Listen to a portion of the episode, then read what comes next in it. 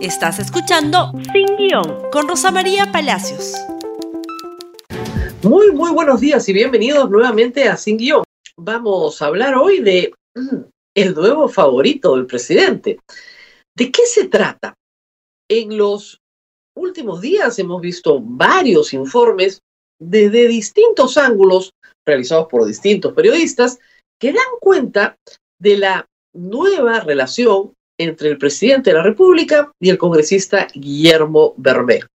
Pueden leer a Fernando Vivas en El Comercio, Anushka Buenaluca en Epicentro o la crónica de Sudaca.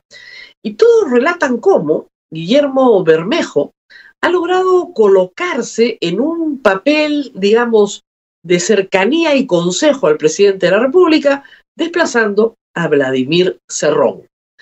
Obviamente, eh, no con un pensamiento distinto al de Vladimir Cerrón, pero sí mucho más pragmático y, digamos, oportunista. Empecemos con eh, la noticia del distanciamiento de Bermejo y Cerrón respecto al nombramiento de Mirta Vázquez como presidente del Consejo de Ministros. Bermejo marca distancia con Cerrón, informa la República la semana pasada. Dividir es terminar en el bando de los golpistas. El congresista Guillermo Bermejo dijo que dará su voto de confianza al presidente Castillo y al gabinete ministerial, pues considera que la izquierda debe estar unida. Esto sorprendió la semana pasada, pero vino acompañado de declaraciones. Por favor, las vamos a escuchar. Yo voy a dar mi voto de confianza. Yo entiendo la carta de Perú Libre como que es una reunión de los comités ejecutivos regionales. No sé, no me consta la presencia de, congresistas en esa reunión. Creo que lo correcto era que esa carta se nos entregue a los congresistas para hacer una evaluación interna dentro de la bancada. Yo estoy a la espera que el vocero de la bancada nos convoque a todos los congresistas y evaluar punto por punto lo que se ha planteado. Mi posición sigue siendo la que ustedes ya conocen. Yo estoy apoyando al presidente, estoy a favor del gabinete y estoy por la unidad de la bancada. Siempre han habido matices, posiciones, hay diferencias, pero como ven no, no se ha oficializado ningún tipo de ruptura. De los comentarios del señor Cerrón y señor Bellido que dicen que este gabinete está caviarizado, derechizado, tomado por las ONG. ¿Qué es su opinión? ¿Usted no concuerda con Yo no coincido con eso. ¿No concuerda, no concuerda con No coincido y te lo digo de la manera más fraterna. Todos saben mi amistad, mi respeto, mi cariño hacia Vladimir Cerrón. Saben también que yo he defendido al, al, al, al premier Guido Bellido en más de una oportunidad, pero en esta opinión no estoy de acuerdo. Y por si no le hubiera quedado claro a nadie, pues eh, el señor Bermejo utilizó el Twitter para escribir esto. Apoyo al presidente y al gabinete y hago votos por la unidad de la bancada, del partido, de toda la izquierda y el pueblo organizado para conquistar la Asamblea Constituyente y la nueva Constitución. Dividir es terminar bando de los golpistas. Dividir es repetir los errores que quebraron el proyecto de Izquierda Unida. Y esa actitud es conocer la historia y dejar sin al pueblo. La responsabilidad es también una virtud que deben poseer los revolucionarios tanto amor, ¿no? O sea, uno se queda sorprendido. ¿De dónde tanto amor? El señor Bermejo era un crítico del ministro de Relaciones Exteriores, un crítico de la derecha, veremos en un momento sus tweets anteriores, un crítico de todo aquello que no sea la confrontación y el enfrentamiento. Y ahora, como dicen, a partir de un confite con el señor Pedro Castillo, este gabinete no es de derecha, no es de centro derecha, no se ha caviarizado, no, no, no, es un magnífico gabinete. No nos ha avisado el señor Cerrón. Hay que recordar que Guillermo Bermejo no es militante Perú Libre, es invitado. Y ha dicho, a mí no me han dicho nada, vamos a conversar en la bancada. Hoy está citada a las 4 de la tarde la bancada por Mirta Vázquez. El sábado la bancada anuncia, por lo menos la bancada oficial, que no van a asistir porque están en semana de representación y muchos no han llegado a Lima el día de hoy. No sé si van a ir a las 4 de la tarde o no, pero parece ser que Cerrón se comienza a quedar más solo. No solo los maestros se están yendo, sino que también Bermejo dirige un grupito que también estaría abandonando a Cerrón. De los 20 o 15 que pensábamos tenía Cerrón, dicen que solo 12 solo 12 se van con Cerrón. El problema es que la forma en la que Cerrón ha planteado el juego es la siguiente. Los que voten a favor de la confianza serán expulsados de la bancada. Y el dueño, ¿no es cierto?, de la pelota, el pito y todo lo demás es Cerrón. Hay también ya internamente una corriente que no está de acuerdo con que Valdemar, Valdemar Cerrón sea el vocero. ¿Y qué le dice el ex primer ministro Guido Bellido, que es el, que, encabeza la lucha contra Mirko Vázquez, a Bermejo? Miren la advertencia.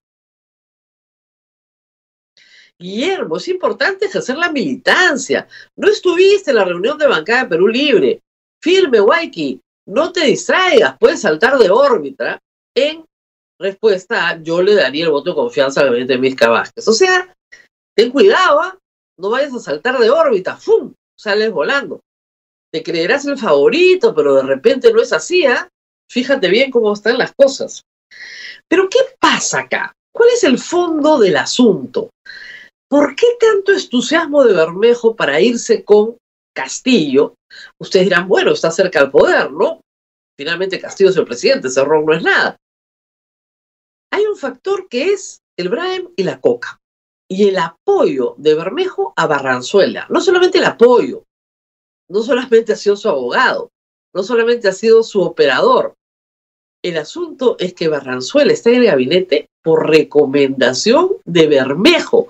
Es hombre de Bermejo. Logró Bermejo poner uno suyo en el gabinete. Cerrón ha dicho a quien ha querido escucharlo y inclusive en Twitter, Barranzuela no lo propuse yo, no es mío.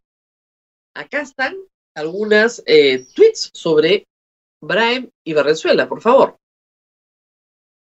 Hoy Perú 21 puso de portada que el narcotráfico celebraba por el cese y la erradicación del Brahim y culpaba al ministro del Interior. La respuesta ha sido contundente por parte del ministro.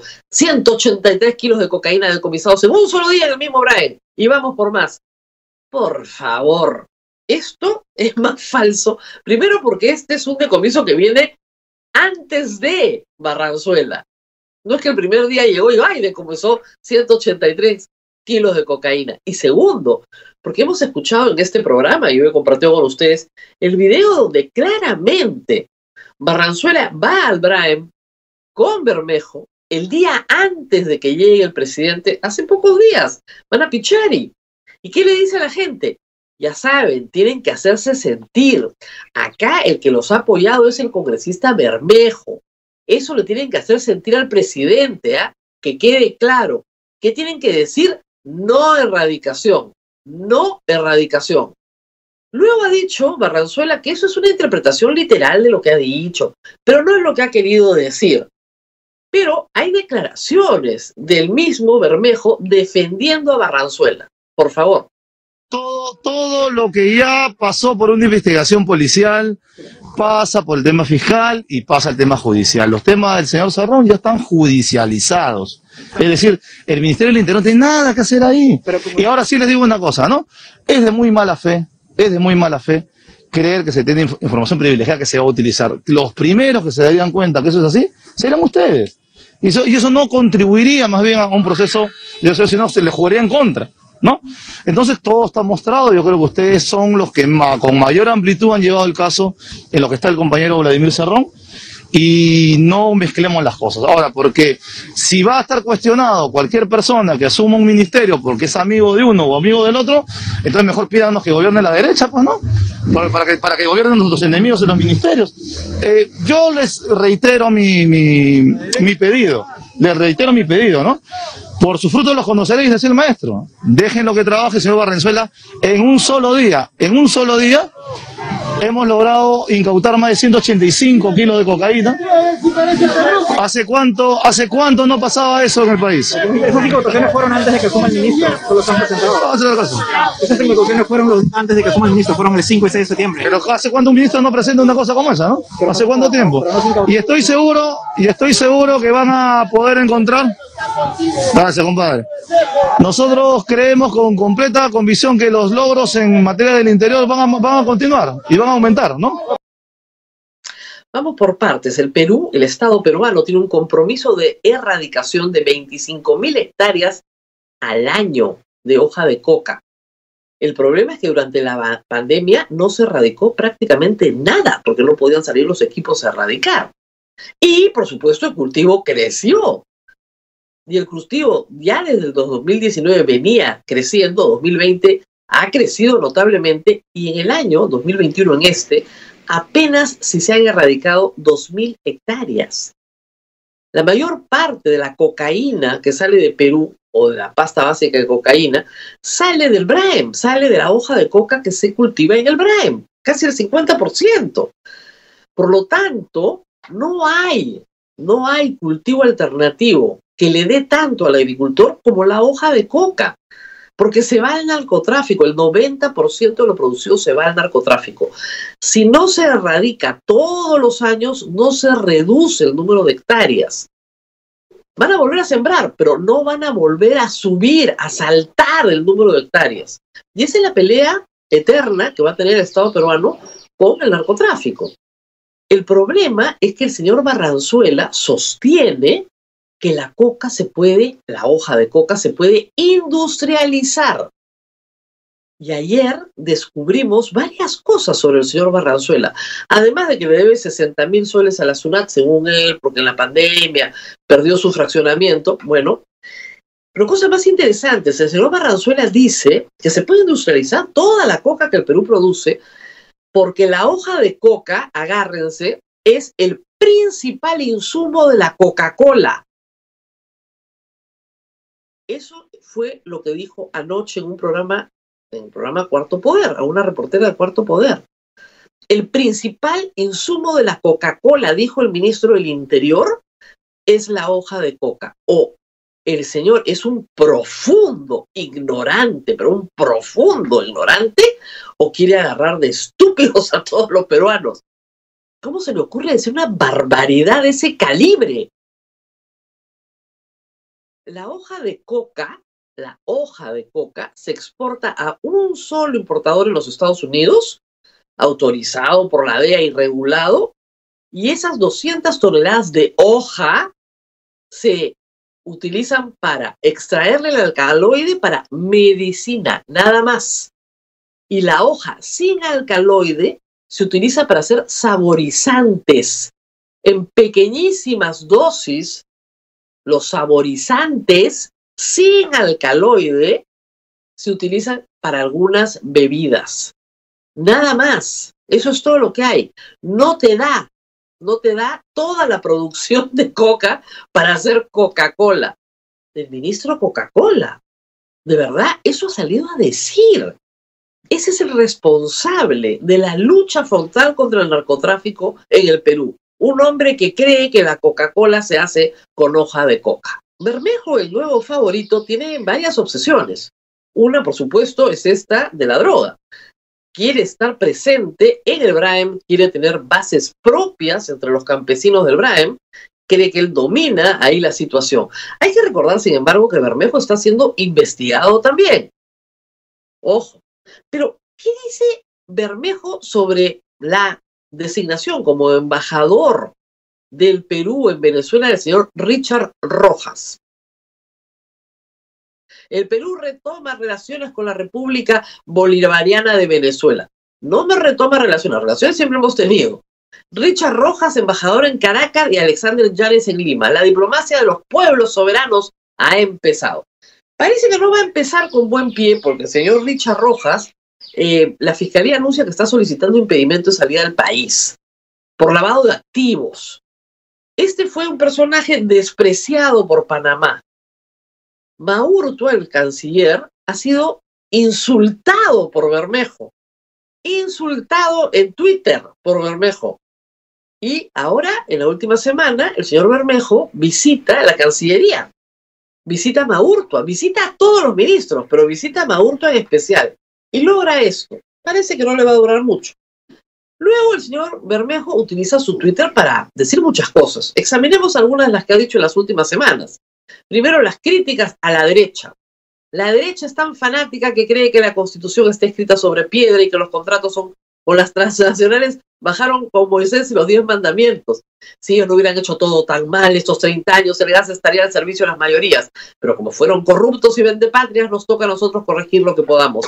Por el gas y la recuperación de nuestra riqueza, vamos por la Asamblea Constituyente.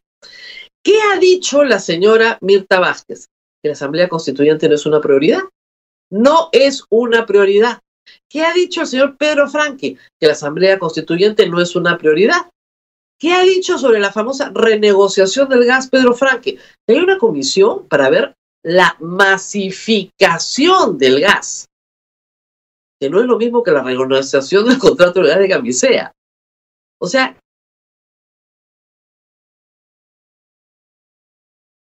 este gabinete al que él le va a dar el voto no dice lo que él dice, no dice ni remotamente lo que él dice. ¿Qué pasó? Pero no se queda ahí. Luego critica a la presidenta del Congreso y pide que se haga ya cuestión de confianza.